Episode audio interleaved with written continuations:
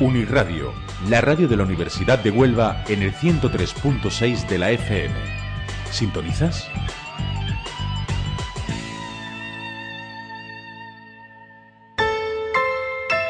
Conoce bien tu PC. Los 40 digitales. En Uniradio.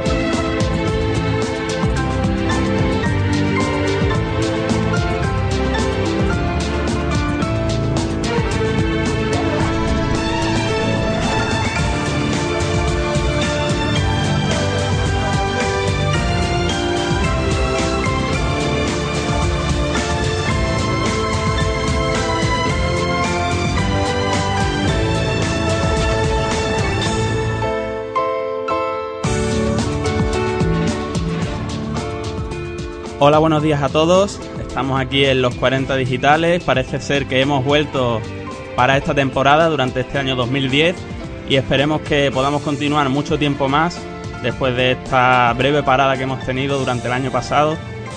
Y nada, vamos a, a ver que el programa ha sufrido algunos cambios. Para empezar en el equipo, pues tengo aquí a mi derecha a José Manuel Garrido, Hola, ¿qué tal? Buenas tardes. A ver, Este buenos días todavía. Este año estás como colaborador en vez de como director, parece que, hemos cambiado un poco. Sí. Y al frente de los mandos pues tengo a Sancho. ¿Qué tal, Sancho? Hola, buenas tardes. Eh, vamos a ver que también en el tema de, de la estructura del programa van a cambiar algunas cosas. Como siempre vamos a tener nuestra sección de noticias en la que comentaremos pues las novedades que hay en el mercado en cuanto a tecnología, eh, a la informática en sí e incluso podremos hablar de los sistemas operativos, temas de seguridad, etcétera, ¿no? Eh, tendremos también algunos debates que hoy queremos hablar sobre todo de las nuevas impresoras 3D Vamos a vamos además a intentar conec- conectar con Giordano, no sabemos si hoy o la semana o la próxima semana y además pues haremos algunas encuestas a los usuarios, ¿no? Esperamos que el programa sea de vuestro agrado y nada, vamos a comenzar.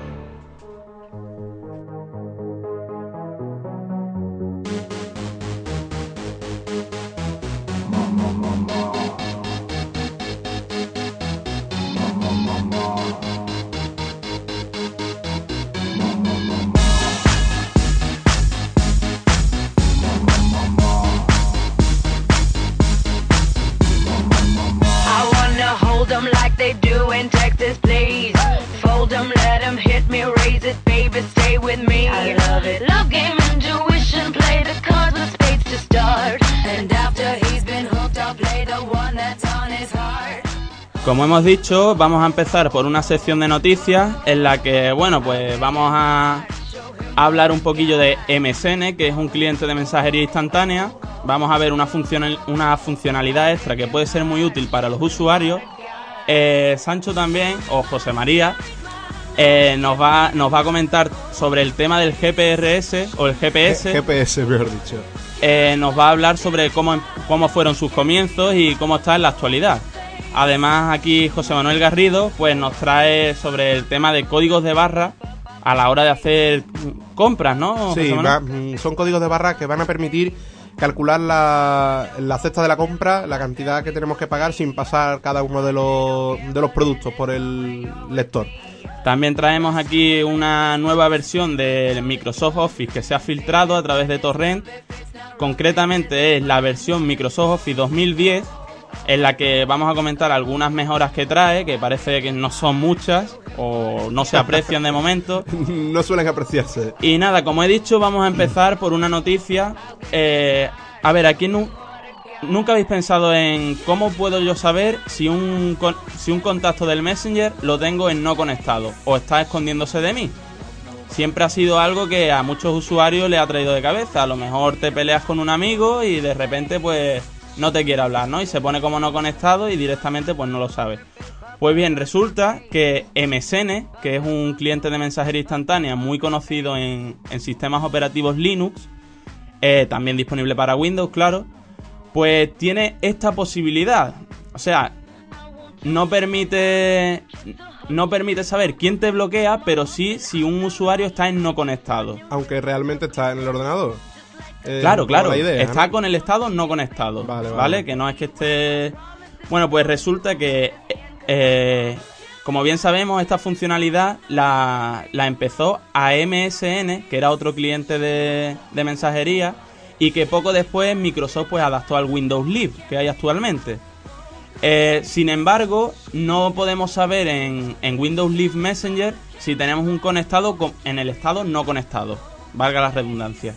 Mm. Eh, pues bien, MSN, como he dicho antes, es un cliente de mensajería muy simple, que incluso lo tenemos en una versión portable, que para, para quien no sepa lo que es una versión portable, pues es básicamente que no hace falta instalarlo en el computador, ¿vale?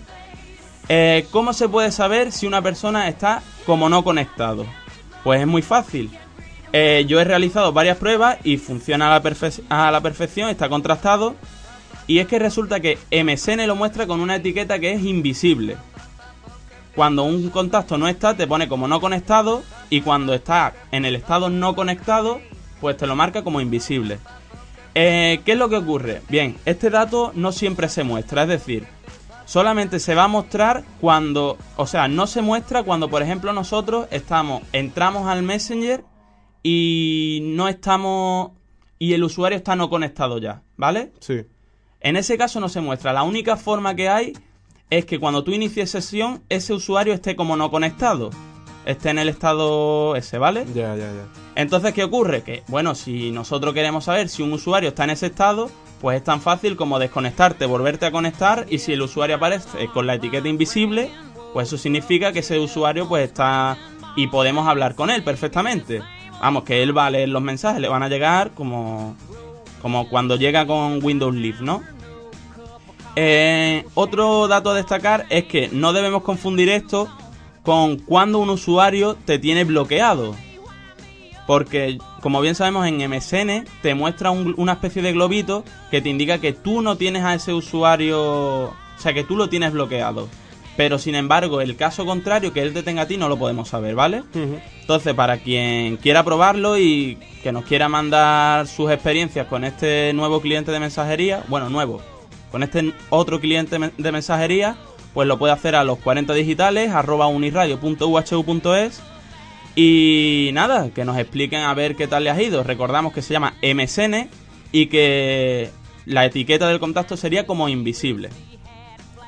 Y ahora, pues José Manuel Garrido. Sí, vamos a ver. vamos a hablar, como decía antes, de, de los de unos códigos de barras magnéticos nuevos que han que empiezan a utilizarse cada vez más para que los oyentes tengan una idea.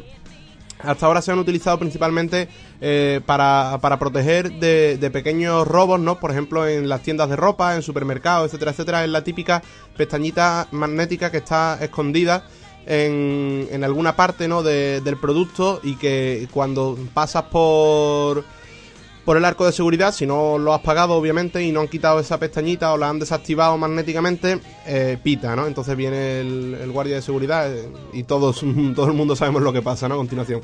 Bueno, pues hasta ahora solo servía para eso, que, bueno, o el principal uso que se le daba era ese, que principalmente no distinguía eh, un tipo de producto de otro, simplemente era una, un pestaña que estaba activada, era un hilo magnético que estaba activado o desactivado. Eh, la Sí, era como un antirrobo hasta ahora. eh, efectivamente, solo servía como antirrobo eh, o era, como digo, un- el principal uso que se le daba. La investigación ha, ha continuado por este camino, intentando buscar más, más aplicaciones, nuevas aplicaciones.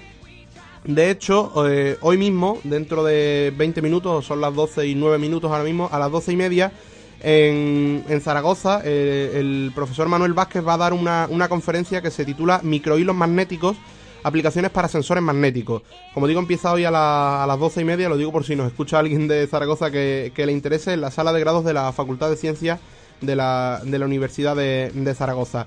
Y ahí va, va a explicar cómo estos hilos magnéticos, que son, entrando un poco más en detalle, son aleaciones de, de magnética fundida, eh, si están protegidos por, por tubos de vidrio, son, pueden resistir golpes y mm, eh, evitar deformarse y tal, y se pueden grabar una especie de numeración de indicativo en cada uno de esos hilos magnéticos que eh, lo puede identificar de cualquier otro. Es decir, podemos grabar los hilos magnéticos de un tipo en un producto que valga 5 euros y en otro producto que valga 10 euros grabar otro tipo de numeración.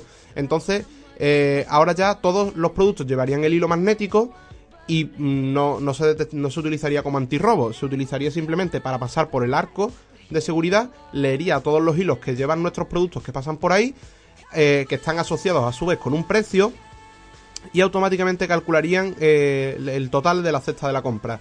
Y eso evitaría, desde luego, el tener que pasar uno por uno todos los productos, no por el lector este que estamos acostumbrados en todos los Sí, supermercados. además, bueno, este método agilizaría mucho el tema de las compras. Efectivamente, eh, mucha más rapidez, ¿no? Físicamente, ¿no? Porque Correcto, porque además, hombre, haría falta, supongo, también un- una cajera o un cajero que, que al final tú le pagues y él te pague, o sea que en principio... No, y ya no eso, sino que supervise además que Claro, esos que- códigos son correctos. Exactamente, que, por lo claro, menos eh, inicialmente, ¿no? Cuando el sistema todavía esté un poco en pruebas. Pero, o sea que incluso me ha ocurrido que se dice que muchas veces estos inventos tecnológicos quitan trabajo y tal. En principio parece que este, o me da a mí la impresión de que no, porque tendría que haber alguien que al final te recibiera el dinero y lo Bueno, guardara, ¿no? en realidad sí, porque se O al- supone que Quizá hagan falta menos personas porque como se si ponemos trabaja un más caso, rápido... pero si ponemos un caso de un hipermercado, por ejemplo, que tiene muchos cajeros y muchas cajeras, Mm. pues lógicamente se necesitarían menos puestos. Menos personas, sí, Sí, quizá pe- algo... pero quizá a, a ese nivel no esté orientado esta tecnología. Quizás sea para un para grandes almacenes, Sí, claro, puede ser. para, mayoristas que Puede compran ser también, puede en, ser. en mayor cantidad. De hecho, yo creo tengo noticias de que hay algunos que ya había implementado esto, a lo mejor no con desarrollado totalmente como hasta ahora, pero que ya estaban mm, investigándolo y poniéndolo en marcha en algunos algunos centros de estos para mayoristas, que sí tiene que comprar en mayor cantidad. Sí, claro, desde luego se le pueden dar multitud de, de aplicaciones. De hecho, eh, ya hace tiempo estos mismos hilos magnéticos son los que están, por ejemplo, dentro de los billetes que todos mm, utilizamos. eh, y La una- banda plateada. la- efectivamente, y es una de, una de las medidas de seguridad de todos los euros, de los billetes de euro y de muchas otras monedas para evitar falsificaciones, ¿no? O sea que a, a esta tecnología se le puede dar una gran cantidad de, de uso y esta es, esta es simplemente quizás el último uso que se le, se le está empezando a dar ahora.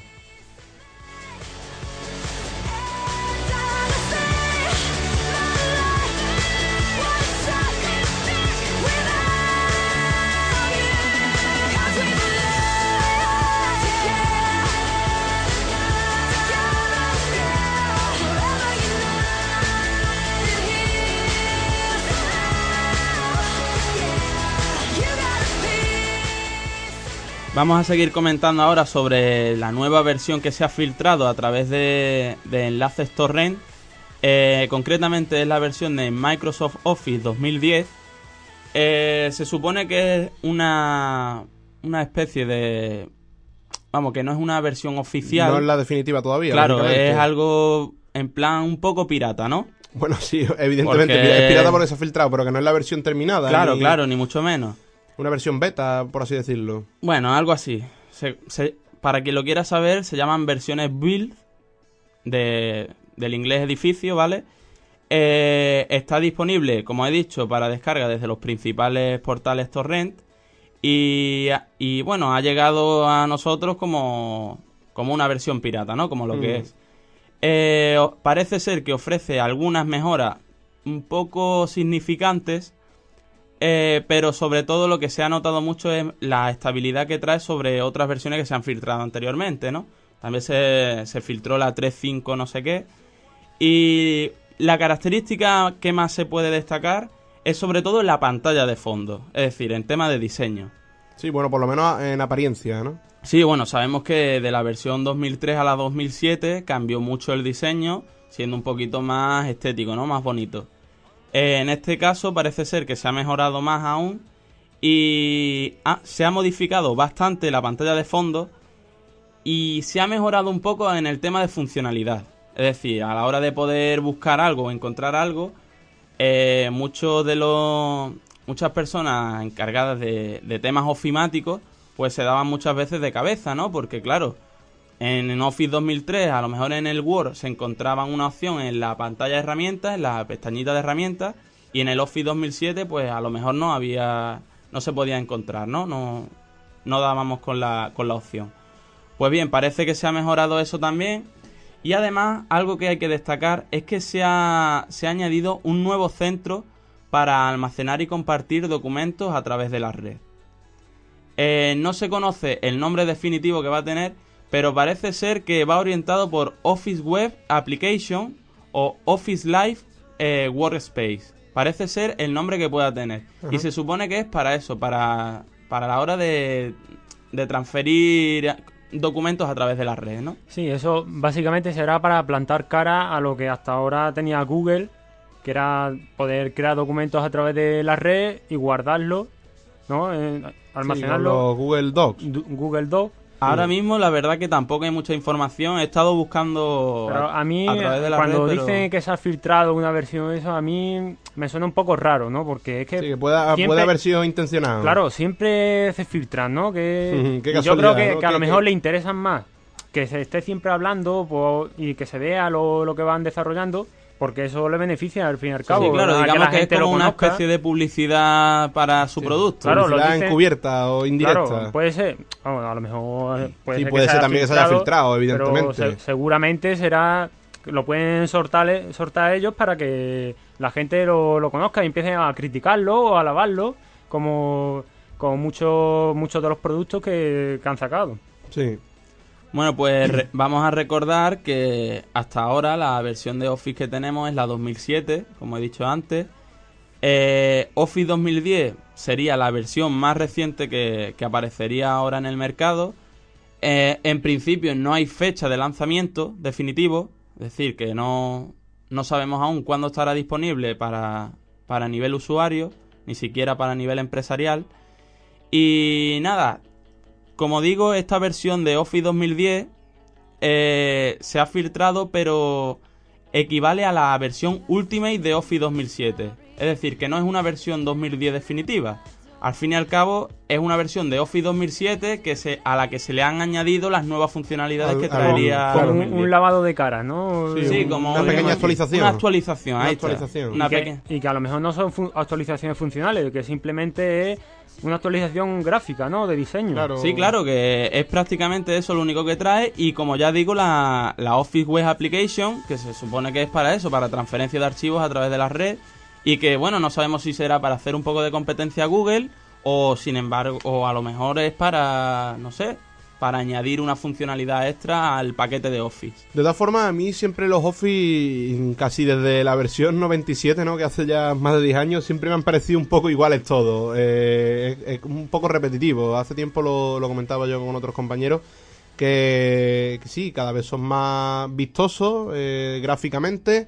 Tienen algunas funcionalidades más extras. Pero por ejemplo, yo recuerdo el cambio más importante en el Office 2003, según se comentó en su día, fue el, el hecho este de poder proteger los documentos, que fue muy criticado porque decían que volvía a, Microsoft intentaba siempre restringir la libertad, ¿no? El botón este de proteger que tiene los Office desde el 2000 desde el 2003, ¿no? Y, y bueno, en el 2007 lo continuaron, cambiaron el formato. Yo creo que intentaron cambiar el formato para que todo el mundo se actualizara al 2007. Eh, OpenOffice contra, se mm, contrarrestó aquel movimiento sacando una nueva versión de OpenOffice que era compatible con todos los formatos, por lo tanto la gente seguía teniendo una alternativa gratuita y sigue teniéndola hoy en día, que además yo la recomiendo bastante, que es openoffice.org. Es bastante conocida puesto que se utiliza en, la- en los colegios Efectivamente, Guadalino. en los institutos, exactamente. Y en los colegios también, eh, openoffice.org, ¿no? Es una alternativa gratuita que es compatible con el formato .doc, .docx, con el PPS, de las presentaciones, en fin, con todos los formatos de Office. o sea Además, que- recordamos que aquí siempre hemos estado apoyando a, Mm. a lo que es el software libre, eh, no al software gratuito, por no, supuesto. no tiene por qué ser lo mismo. No tiene por qué Aunque, ser por lo ejemplo. OpenOffice es un ejemplo de software libre y Y software gratuito, por además. supuesto. Y bueno, eso, que quien quiera descargarse esta versión de Office 2010, recordemos que Office pertenece a Microsoft. Y bueno, y siempre un poco bajo, bajo su responsabilidad, porque es una Claro. filtración, desde luego hay que tener bastante cuidado ahí con los aspectos legales, ¿eh? Que eso, quien, quien quiera probar esta versión, se la puede descargar desde cualquier portal torrent, como sabemos en, en la red hay bastante. Y nada, probarlos y cualquier opinión que tengáis, pues mandarla a nuestro correo.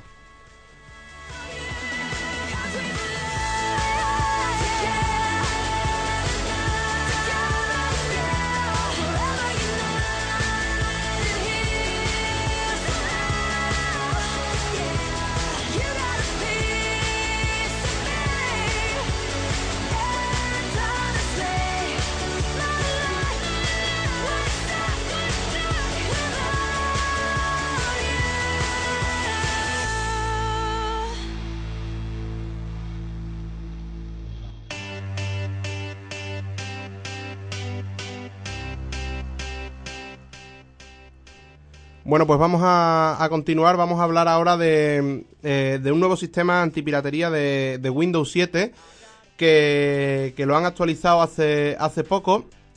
Pero, pero bueno, tiene una, una particularidad bastante, bastante importante. Eh, mm, todos los sistemas antipiratería que hasta ahora Windows había, había publicado eh, los intentaba, por así decirlo, colar por la puerta, por la puerta trasera. Este no, eh, parece que Microsoft poco a poco se está dando cuenta de la, de la filosofía que debe seguir y, además, bueno, es una actualización, pero es importante decir que es una actualización voluntaria que no te obliga Microsoft a instalarla y que incluso si la instalas y el sistema de reconocimiento de, de licencias legales de, de Windows llega a la conclusión de que de que tu licencia de Windows no es pirata, o sea, de que no es legal, de que es una licencia pirata, eh, se puede desactivar la, la actualización, se puede desinstalar, cosa que las anteriores no. De hecho, Pero siempre surgían estos, estos parches para intentar contrarrestar los efectos de- del sistema. Pero a ver, una pregunta que, que tengo yo sobre el tema de esta actualización. Una vez que tú te la descargas, eh, automáticamente te reconoce que tu, que tu copia, digamos, no es legal, ¿no? Suponiendo que no la tengas. Claro, evidentemente eh, eh, está destinada para eso, para intentar, bueno, para intentar no, para comprobar si tu licencia de Windows es original. Es decir, antes estaba un poco dedicada a perseguir a, a los usuarios. Ahora parece que el, eh, el espíritu de Microsoft ha cambiado. Ahora intentan decir... bueno, Ayudar a los, a los usuarios, a, saber, si- efectivamente, efectivamente. Vale. Y es un gran cambio. Antes te perseguían a ti como si tú fueras el delincuente, por así decirlo, cuando la, muchas veces la culpa no la tiene el usuario, otras veces sí, ¿no? A todo hay que decirlo, pero muchas veces la culpa no la tiene el usuario, sino que la tiene el vendedor, de, el- o sea, el de la tienda que te vende el ordenador y te dice, ah, esto viene ya con el, no, lo típico, esto viene ya con el Windows, viene ya con el Nero, viene con el antivirus, viene y todo mm, pirata, ¿no? Y, incluso Además- muchas veces sin que tú se lo solicites. Además, a mí me gustaría destacar que de- desde que Bill Gates no está al frente de Microsoft, arriba, vamos, a la cabeza, Sí, sí, ya está retirado, al menos oficialmente. ha cambiado mucho, ya no solo en, en temas de seguridad y, y actualizaciones, ¿no? Sino también en el diseño del sistema operativo. No, pero Han hecho no, solo, no solo el diseño del sistema operativo, porque eso puede ser que, que ahora hayan contratado mejores desarrolladores, que no tiene... ¿Sabes? Pero me vengo a referir que también ha sido un cambio en la política, Sí, sí, En en, la todo, política ha de sido- marketing. que mm, ahora... Vale, que está mal comprar pirata, pero si lo tienen, Pero no te fastidia. Yo no recuerdo de que, por ejemplo, Microsoft haya dejado de utilizar un sistema operativo que fueran a sacar durante al menos un año. ¿Cómo, cómo? Que mi- Microsoft- Por ejemplo, en, Windows 7, eh, como- vamos, hasta hace poco estaba la Release Candidate, que, Sí. que era la versión esta que estaba gratuita, ¿no? Para poder probar el, el sistema operativo que iban a sacar al mercado. Que ahora pues está disponible para comprarlo, ¿no? Yo, en, por ejemplo, Windows 2000 o Windows XP, no recuerdo que sacaran una versión así de tanto tiempo de duración. Había filtros, se filtraban versiones, había copias pero piratas, es pero... que te vuelvo a decir lo mismo. Han- yo creo que han cambiado la política debido a la presión que está ejerciendo la- el software libre. Y que cada vez la gente, porque los chiquillos desde chicos están en el colegio aprendiendo Guadalines, el Open Office, y Claro. claro, esos no son productos suyos. Y le interesa que la gente siga consumiendo sus productos. Y es muy claro. complicado ya frenar esa tendencia, porque eh, la- los políticos por una vez se parece que se están poniendo de acuerdo y eso es una cosa que se está haciendo muy bien en Andalucía, pero también se está haciendo en otros muchos lugares de España, en Extremadura, y en fin, cada vez en más, en más Es que sitios. o- otra cosa en la que se destaca, que ustedes lo sabréis, al principio del curso se presentó Microsoft allí en, en la escuela politécnica Sí, es cierto. a darnos una copia de Windows 7, un Sí, bocadillo gratuito. y una, una mixta, Eh, una cerveza. Era buenísimo lo del bocadillo, era un poco en plan, a mí me sentó, vamos, yo no fui porque además nosotros podemos descargarnos el Windows 7 Sí. profesional de, de la página web, ¿no? De forma legal y tal. Pero lo del bocadillo cuando me lo contaron me quedé un poco de, Sí, bueno, yo- ¿y esta gente que creen que nosotros no tenemos comida o qué, no? Sí, yo estuve allí, eh, un poco de marketing, ¿no? Sí, aparte, no, aparte que, nos, Sí, que sí. nos quieren coger, bueno, a los, a- quizás a los informáticos que están estudiando allí. Yo estoy estudiando electrónica, pero lo los informáticos como los conejillos de India, ¿no? También para Sí. probar Windows 7. Es Y- y también si ustedes trabajáis de cara al público y ustedes manejáis el Windows 7, vaya a, ve- vaya a vender Windows 7. No, Claro. lo que está Es lo- claro es, que lo que piensa Microsoft. Lo que ¿no? está claro es que a nivel usuario se ha notado bastante las mejoras que trae Windows 7 con respecto a otros sistemas operativos, como puede ser el gran fracaso de Windows Vista, porque sí. fue un gran, fa- un gran fracaso. La verdad es que sí. Ya, ya lo Y- dijimos Pero aquí, no solo nos ¿no? hemos dado cuenta nosotros, ellos también se han dado cuenta de eso y por ello están montando tantas campañas de publicidad y, y claro, todo esto a ellos les beneficia, por supuesto, ya no solo a corto plazo, sino también a largo plazo. Cuando, cuando se rumoreó lo del Windows 7, una de las cosas que dijimos aquí es que el Windows 7 iba a ser un Windows Vista que funcionaba. Claro, claro. Sí, es, verdad, esa frase Así- se dijo aquí. Es un poco una manera quizás un po- demasiado simplista de decirlo, pero es verdad, en, en pocas palabras es así, ¿no? Es así. O sea que yo llevo ya un tiempo probándolo y la verdad es que estoy contento. Sí, Pues yo ya que lo estáis probando, yo os voy a contar algunas características que he encontrado en, el- en este sistema operativo y que, bueno, quizás nuestros usuarios pues también nos puedan contar alguna que se nos escapen aquí en el programa, ¿no? Eh, para empezar, me gustaría decir, para aquellos que no lo sepan, que esta versión que he estado comentando antes, la Release Candidate, que se podía descargar desde Microsoft.com, pues acabó el pasado 20 de agosto del año pasado. Entonces, claro, ya quien quiera una, una versión con su licencia correspondiente, pues tendrá que pagar la, la copia de Windows, ¿no? Eh, pero ya no solo esto, sino que además la utilización, o sea, el 20 de agosto se acabó la descarga y su utilización parece que se va a, a acabar ya, porque yo tengo la versión esta instalada todavía, aún no la he actualizado a, a Windows 7 Profesional o a alguna de las que hay ahora, y me aparece un mensaje como que en 5 días me caduca la, la licencia, ¿vale? Hmm. Entonces, claro, tengo que actualizar o bien desde MSDN, que Pues es ya- la plataforma de ya la vas universidad. tarde, ¿eh? Sí, Ya. bueno, voy un poquillo... Y nada, decir que a mí me parece que es uno de los mejores sistemas operativos de, de la actualidad, no solo porque por las mejoras que trae, sino porque a diferencia de sistemas operativos como pueden ser Ubuntu o, o Fedora o alguno de o alguna distribución de Linux, pues traen bastantes utilidades a la hora de instalar programas, que se hace mucho más fácil en sistemas Windows, eh, a la hora de, de buscar opciones o incluso a la hora de, de jugar, ¿no? Que los juegos siempre... Una, una de las cosas importantes de las diferencias del Windows XP al Windows Vista y que ahora trae el Windows 7 y de lo que más, más me ha llamado la atención es que, por ejemplo, los portátiles, cuando se fastidia el disco duro, bueno, se fastidia o se fastidia la instalación de, del Windows, Del Windows, sí. con tan solo tocar un botón tenemos nuestro ordenador de fábrica. O sea, nuestro sistema operativo puesto de fábrica. Mm, sí, sí, ya. Eh, los portátiles que vienen de fábrica, pues trae una partición del disco duro preparada simplemente para tocar el botón y se activa la reinstalación. Mm. Y es una y eso para Windows XP no, no existía. No estaba, unos, discos, unos discos de reparación. De pero recuperación, sí. Si tú perdías esos, esos discos, pues la habíamos Sí, liado. que yo, por cierto, también he dicho siempre que mm, eso, o sea, ese sistema que tú estás comentando está muy bien, desde luego.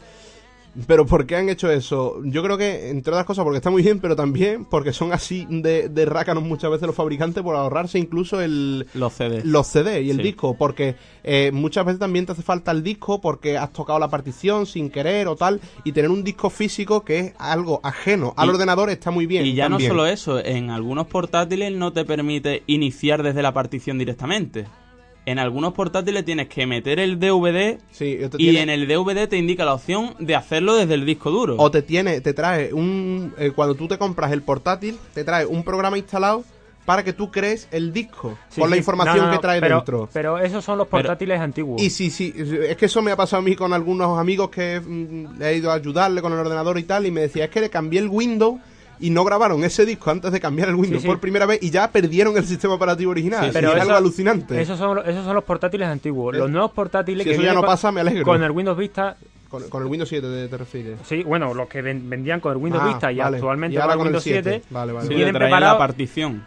no es una partición que se ve, está grabado en una memoria aparte. Sí, ¿no? es, es ajena, o sea, Sí. tú no puedes manipularlo. Claro, porque incluso no arranca el sistema. Sí, es sí. directamente la BIOS y directamente te ofrece la, la opción de pulsar una tecla Mm, y sí, sí, sí. activar esa parte, no sé si Claro. está guardado en un disco duro o una memoria EPROM Sí, será un que esté la placa base. Claro, será un disco duro, sí, no porque para una memoria EPROM probablemente sería muy caro, una Bueno. memoria EPROM de, esa- de ese tamaño. O sea, pero el sistema está guardado sí, pero en alguna memoria. es ajeno en a ti, tú no puedes manipularlo, entonces no te lo puedes cargar, por así decirlo. Claro, ¿no? claro. Y, está- y han subido un nivel, lo han subido al nivel de la BIOS y así ya favorecen eso. Claro, es entonces que sí, los, antiguos, los antiguos sí venían en una partición que tú la veías y tenías que grabar el disco. Los antiguos, como yo te decía. y como, como me ha pasado a mí en mi portátil, si el disco se cascarilla, ¿sabes? Sí. Pues ya no funciona el disco. Efectivamente. Entonces, pues te quedas sin. Lo han solucionado. ¿Se han dado cuenta de que pasaban estas cosas que tú estabas comentando del disco duro que de- tenga un fallo? O lo que yo decía, que alguien no grabara el DVD a tiempo sin saberlo.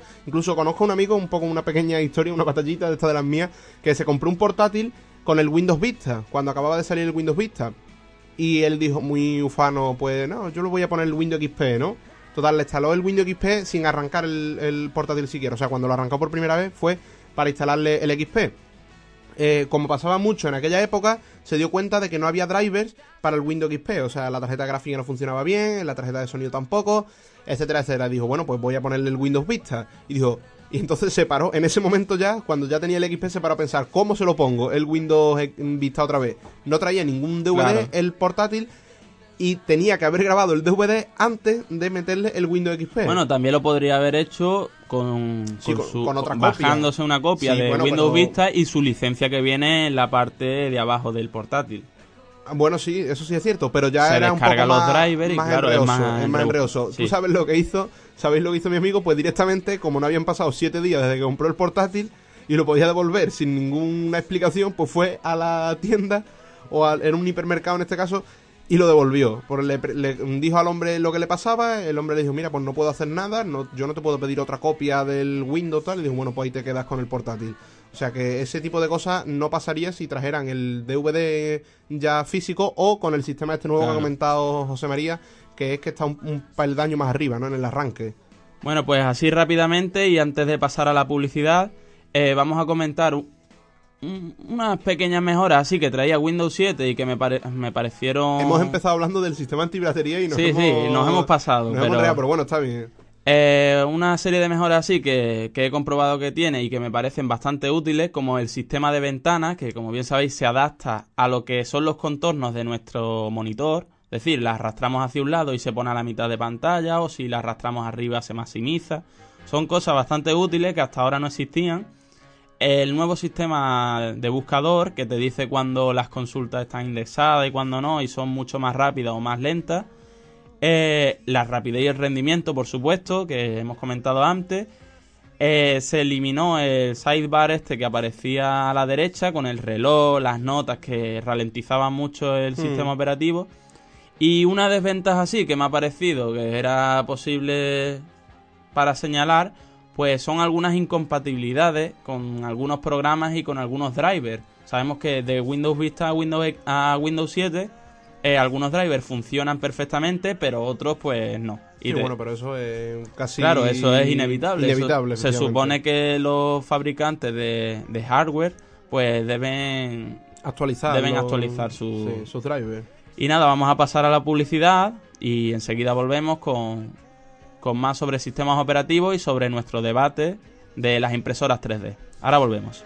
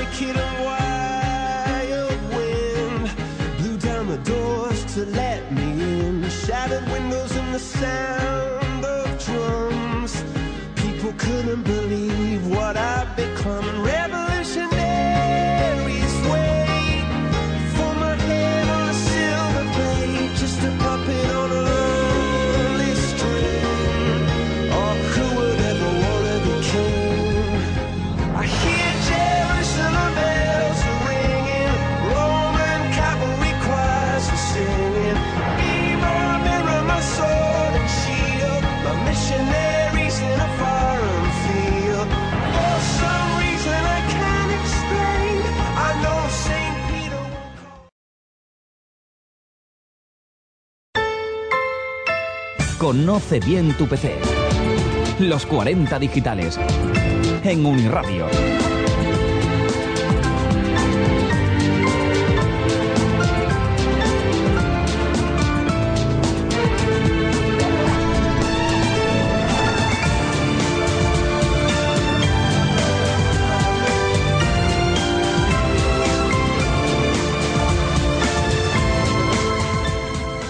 Bueno, estamos de vuelta ya aquí en los 40 digitales, cuando son las 12 y 37 minutos de la mañana, eh, ya más bien de la tarde. Recordamos que tenemos varias vías de contacto. eh, la primera es el teléfono 959 21 93 43 en riguroso directo.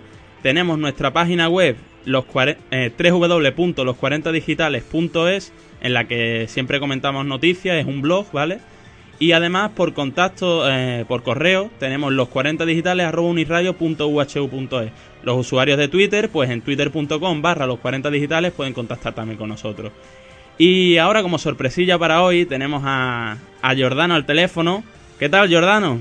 Muy buena, ¿qué pasa? ¿Cuánto tiempo? Ya ves, tío, pues, pues nada, resulta que hemos vuelto aquí, parece que esta temporada nos hemos animado, tenemos más tiempo libre también. Y nada, me ha comentado aquí José María que, que ibas a hablar un poco de la neutralidad en la red. Y decir también que teníamos una noticia en el, en el blog en la que hablábamos de ello y ahora tú pues nos vas a... Escrita por el, por el propio Giordano. Por cierto, bu- buenas tardes, Giordano. Muy buena, ¿qué tal? Bueno, Pues nada, me al- me alegro otra vez de escucharos eh, Sí. en la onda.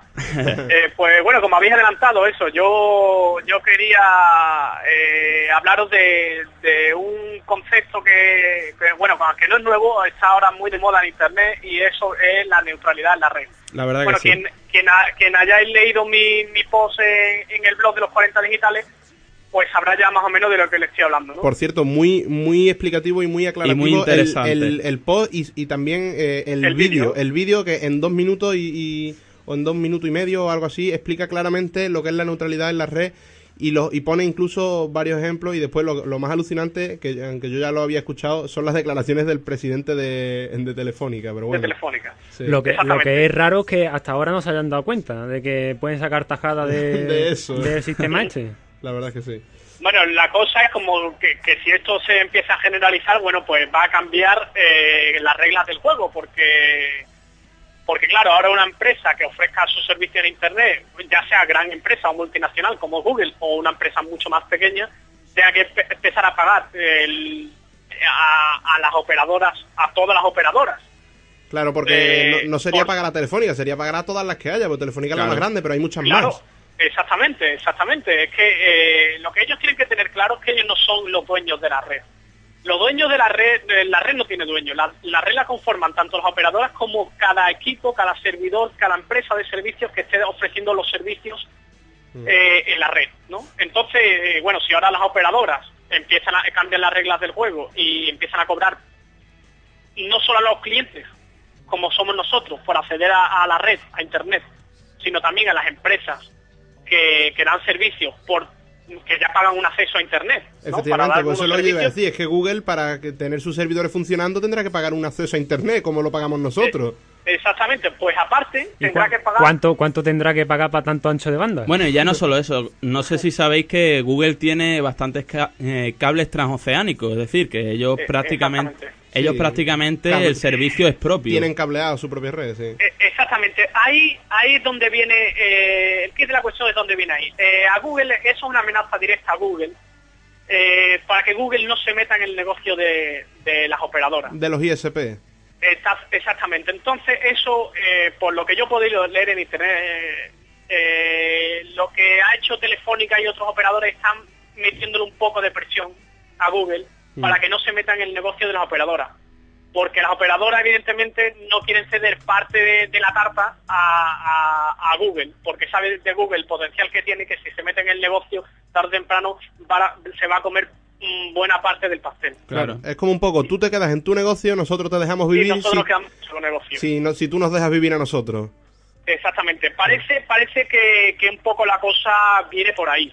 Mm. Pero no obstante es cierto que bueno, ya por ejemplo Telefónica ha sacado su propio su propio programa de telefonía IP. Ellos se dan cuenta, bueno, de que la telefonía IP es algo que está en auge Hmm. de que tienen que hacer algo, tienen que competir, porque son empresas de comunicaciones. Ya Telefónica no solo es una operadora.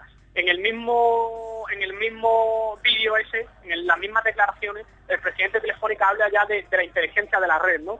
De como él, bueno, no se ve que el inglés no lo controla igual que yo, Sí, pero dice el, el, el, computer clouding o algo así, ¿no? Que bueno, Sí. la- que la inteligencia está en la red, es eh, eh, que la inteligencia está en la nube, ¿no? La computación en la nube. La computación de la nube, efectivamente. Eh, ellos eh, ya quieren ofrecer servicio, por ejemplo, a- eh, hablan de una empresa que tiene 20 empleados, que se dedica a la carpintería, y bueno, ellos tienen que tener una empresa 20 empleados ya para, con lo- las cifras que se manejan, tienen que tener ya su propio servidor de, de- de- para administración, para llevar la, la contabilidad y para llevar... Bueno, pues ellos se van a, a- a meter ahí ya a ofrecer ese tipo de, de servicios. La, la banda ancha ya permite que una empresa se pueda conectar a un ordenador remoto y que tenga ahí en esos servidores eh, toda la información contable, ¿no? Sí. Entonces se van a, se van a meter en- también en este campo.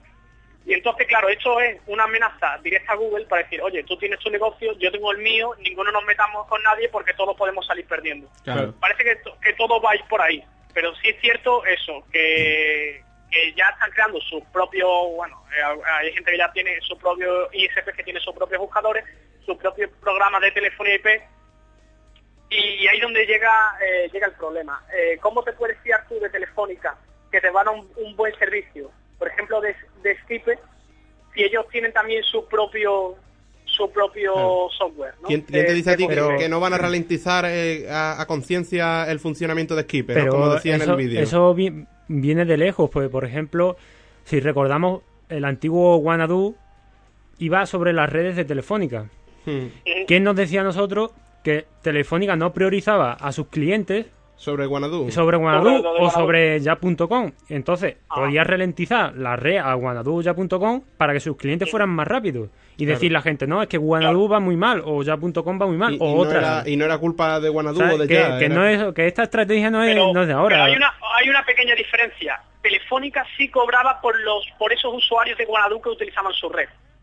Telefónica no cobra nada por los usuarios de, Bueno, claro, cobra, está cobrando la conexión pero bueno, eso sería un robo, ¿no? Eso Es que- sería exactamente un robo. Pues sí. esos, esos casos ya se están empezando a producir.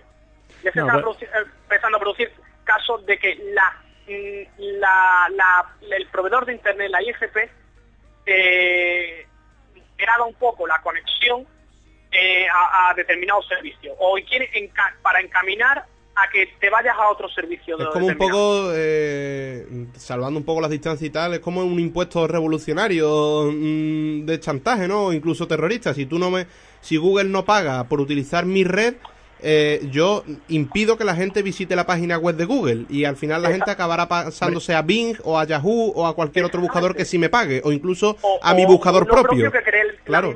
Y ahí ya me misma- llevo yo todos los beneficios. Telefónica Hombre, se llevaría todos los beneficios del buscador y de los clientes de internet. o sea, Supongo todo que el tendrá, pastel para ella. que tendrá otro nombre, no terrorista. Hombre, Bueno, Claro. por eso he dicho, he dicho salvando las distancias, evidentemente. Sí, sí, hombre, claro. No tiene nada que ver, evidentemente. Pues eso, la cosa, claro, esto es un término que ya viene de lejos, ¿no? La cosa que esto se ha avivado aquí en España, sobre todo por las declaraciones de, de este hombre, ¿no? De César Aliento. Que, que- que se cree que es eh, una, una contestación mm, directa a, a Google, porque Google ha anunciado que va, va a realizar en, en Ciudad de Estados Unidos, va a ser de, de- de De- proveedora de Internet. de ISP, porque sí. Google, como ustedes estabais diciendo, tiene la capacidad técnica de, Claro. de ofrecer servicios de Internet eh, en, en Estados Unidos sobre todo y bueno, eh, con el tamaño que tiene la compañía, pues en poco tiempo se pone Más las tarde- pilas A nivel mundial, claro. en un par de años lo podrían dar sí. a nivel mundial. A nivel- O sea, sí. Porque ya ellos tienen, bueno, tienen estudios de, a- de internet a satélite, bueno, que, que la verdad que no tendría, no tendría mucho problema. Entonces, claro, imagínate, pues la gente se asusta, ¿no? Y, Sí, y- pero y, es ya, es un poco la- la- las declaraciones de, de- del presidente. Pues, pues espérate porque ahora se va a enfrentar Google con las eléctricas. Porque es que yo tengo aquí una noticia que dice que Google ha recibido la autorización por parte de la Comisión Federal Regulatoria de Energía de los Estados Unidos para comercializar la energía a través de su filial Google Energy. Es decir, que la empresa empezará a comercializar la energía a través energía de, su, pe- o sea. de su empresa Google Energy supuestamente es para abastecerse a sí mismo. Ah, Bueno, O sea, eso también es un poco un argumento cogido con pinzas, ¿eh? creo yo. Sí, pero quizás el trasfondo de esto es mm, también transmitir eh, internet a través de la red eléctrica. De todas se formas- está estudiando también. Claro. De todas formas, un problema que podría ocasionar esto a Google es que parece ser que en los últimos años pues está haciendo bastantes enemigos, ¿no? Sí. Y recordemos que ellos han llegado ahí arriba, quitando a Microsoft, pues por el apoyo que le han dado todos prácticamente, porque bueno, claro... sí, por el apoyo y porque su algoritmo de búsqueda era el mejor del mundo. No, no, pero no solo a nivel de buscador, también a nivel de blog, a nivel de correo, a nivel a muchos niveles a los que Microsoft pues no ha llegado tanto ni con Hotmail ni nada. Lo bueno que yo veo de todo esto, eh, y seguro que Jordano también piensa lo mismo que yo, es que eh, al final es una lucha de, de titanes y todo intentan conseguir el monopolio. En Google in- incluso empieza a vender eh, electricidad, eh, tiene su sistema operativo, tiene su buscador. Microsoft intentará hacer tres cuartos de lo mismo. Al final, lo, lo más interesante para nosotros es que si todos intentan conseguir un monopolio, probablemente ninguno lo consiga, ¿no? Eh, eh, exacto, y al final, bueno, pues la ley de la oferta y demanda, si la demanda aumenta, bueno, los precios bajarán y, Claro. Y Sí, esperemos, pero- esperemos que repercuta en, en- Ya. en algo así. Ya, de momento, ya la Comisión Europea está investigando a Google. Ah, por práctica antimonopolio, Por- sí. Vamos, que esto. De, de todas formas, de todas formas, yo considero que Google tiene una, una muy buena imagen de marca. Sí, sí, Eh, desde luego. ¿sabes? Eh, Google, por ejemplo, se mete aquí en electricidad, por ejemplo, Hmm. y yo te digo que mucha gente se cambiaría. Claro. Sí, por- es verdad. Porque Además, tiene una ya- muy buena imagen de marca. Y ya no es solo la imagen que tenga, Si se sino metiera la Microsoft- confianza que Claro, ofrece. si se metiera Microsoft a vender electricidad, quizá no se cambiaría tanta gente. Exactamente, y a lo mejor ofrecería un servicio mm, incluso Sí, mejor. más bueno o más Pero malo, la- La independiente. imagen de marca claro. es tan importante Sí. que... No es lo que eres, es lo que pareces. Exactamente, exactamente, es lo Sí. que parece. Mm. Pues nada, Jordano. Entonces, La, cuesta- la cosa está ahí. Pues nada, Jordano, muchas gracias Nos por tu quedado- colaboración en nuestro primer tiempo. programa para esta temporada. Eh, lamentablemente nos hemos quedado un poco sin tiempo. Esperemos que podamos tenerte otro día más, ¿no? La semana que viene seguimos. Y nada, como siempre, si tienes alguna noticia para comentarnos o, o algo a- que puede interesar a, nos- a nuestros usuarios, recordamos que los 40 digitales está orientado a las tecnologías, no solo informáticas, sino también electrónicas y de otro tipo. Y nada, que muchas gracias por tu colaboración. Pues nada, muchas gracias a ustedes por darme la oportunidad de, de comentar eh, eh, estas cositas. Nada, ¿vale? hombre, a ti. Ya iré adelantando el tema. El tema que tengo que hablar la semana que viene lo iré adelantando en el blog. Muy bien. Muy bien. Hasta luego. Animo a la gente para que entre. y comente, y comente. Venga, pues nada, Jordano, muchas gracias, ¿vale? Venga, pues nada, muchas gracias. Venga, hasta luego. Y nada, ya para terminar, parece que, no, que nos hemos quedado sin tiempo prácticamente.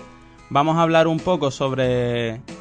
Lo de la impresora en tres dimensiones quizá lo dejamos para la semana que viene. Sí, ¿no? yo creo que el debate de, de las impresoras lo vamos a dejar y mm, Sancho traía la, la noticia del GPS, así que se lo vamos a ceder a él. No, no es una noticia, El sino que. funcionamiento yo- un poco. El yo funcionamiento y la historia, Cada ¿no? semana quiero traer algo. Un fu- funcionamiento de algún sistema. para dar- Explicativo, para divulgativo. darlo- divulgativo, para darlo a conocer, porque es tan simple como darle un botón, por ejemplo, a los móviles, que hoy casi todos los móviles modernos, nuevos, traen GPS. Mm. o cualquier otro sistema, pues intentar explicarlo todas las semanas, ¿no? Entonces, la semana que viene quiero traer un sistema que está desarrollando la Unión Europea que se llama Sistema Galileo. No sé si habéis oído hablar Sí, alguno. Es la competencia del GPS. Pues, entonces, como decirlo. quiero traer el sistema Galileo, hoy Empezamos con una introducción, un repaso al GPS. al claro. sistema GPS, que es lo que es, porque lo tenemos todos los días, lo usamos todos los días, como he dicho, en el móvil, Mm. en el coche y viene de todo. Entonces, GPS viene de Sistema de Posicionamiento Global, aunque su nombre correcto es Navstar GPS, que son los nombres de los satélites. Porque GPS en verdad es el sistema. Todos son GPS, todos son sistemas de posicionamiento global. El Claro. sistema Galileo, los rusos que tienen un sistema que se llama mm, GNS, GNSS. Y, y Sí, o- claro. China también tiene otro sistema, la India está desarrollando otro sistema. Claro, son los mismos sistemas con distintas etiquetas, ¿no? Con Claro. distintos Distinta nombres. implementación, distinto Entonces- desarrollo. El sistema que controla el gobierno de los Estados Unidos se llama Navstar GPS.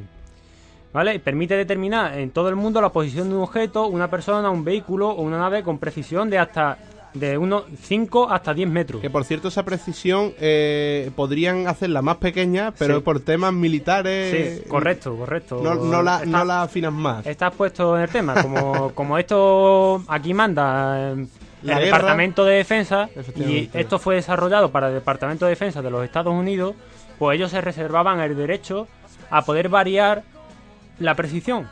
Es decir, si tú estabas en una zona donde estaban haciendo alguna operación militar, pues te podían variar la precisión hasta 100 kilómetros, hasta 100 metros, perdón. 100 metros, sí. Si coincidía con alguna zona que estuvieran haciendo alguna operación. Para, para evitar que, o- o que los, sus enemigos utilizaran su propio sistema contra ellos, por así correcto, decirlo. correcto. Mm. Lo que pasa es que actualmente, a partir del año 2000 aproximadamente, eh, este sistema de precisión selectiva mm, lo, Lo lo han ido anularon. quitando, lo han ido quitando, claro. Entonces, el GPS empezó a desarro- a desarrollar desde el 78 hasta 1985, ¿vale? Con la capacidad total operativa en 1995. Eh, funciona mediante una red de satélites de 27 satélites, 24 operativos y 3 de respaldo. En la órbita de... Sí, digamos, sobre la falla alguno, para- está un 3 de respaldo Mm. a unos 20.000 kilómetros de, de altura. ¿Vale? Cuando se desea determinar la posición del receptor, la posición de, de un objeto, el receptor que se utiliza para ello localiza automáticamente, como mínimo, tres satélites. Tiene que utilizar como mínimo tres satélites, puede utilizar hasta 7 o 8 o lo que te ofrezca con, el fabricante. Con tres satélites ya empieza a, a funcionar el sistema, por así decirlo. Sí, y rápidamente, eso fue el GPS inicial y está evolucionando a un GPS 3, ¿vale? Que quieren mejorar la estructura de señales, incremen- incrementar la potencia de señal, porque en las ciudades mm, no está muy conseguido. En la ciudad- en la- aquí en Huelva, pues los rascacielos son escasos, pero en Mm. las grandes ciudades el GPS, pues. Funciona pues, regular cuando hay rascancielos a, falla, a los falla lados. bastante y Claro. entonces quieren mejorar eso y mejorar la, la potencia y la, la precisión. Se está actualmente se está desarrollando el GPS 2 que comenzó en 2005 hasta finalizar el GPS 3 que, fin- o sea, mm, Que está todavía que lo lanzarán a partir del 2012, Ajá, vale. ¿vale? Pues nada, ahí quedaba la noticia sobre el GPS. Un poco de, de Bastante- introducción. bastante rápida, Bastante rápido, la semana que viene, si acaso, repasamos algún dato más del Algo- GPS. Nos hubiera gustado tener más tiempo para ello, pero claro, tampoco en una hora tenemos tiempo para todo. No podemos reservar la radio todo el día para nosotros. Y nada, daros las gracias a ambos por estar aquí, también a Jordano por estar en la línea telefónica, ¿no? Y sobre todo dar las gracias a nuestros oyentes, porque sin ellos, lógicamente, nunca hubiéramos vuelto, ¿no? Y no podríamos estar aquí hoy y probablemente tampoco la próxima semana, ¿no? Eh, como bien hemos dicho, la próxima semana volveremos con más noticias. Eh, José María traerá noticias sobre sistemas de navegación y demás, de posicionamiento global Hablaremos de las impresoras en tres dimensiones. el debate que ha quedado pendiente para hoy y probablemente alguna sorpresilla más tengamos en los 40 digitales la próxima semana. Nos vemos.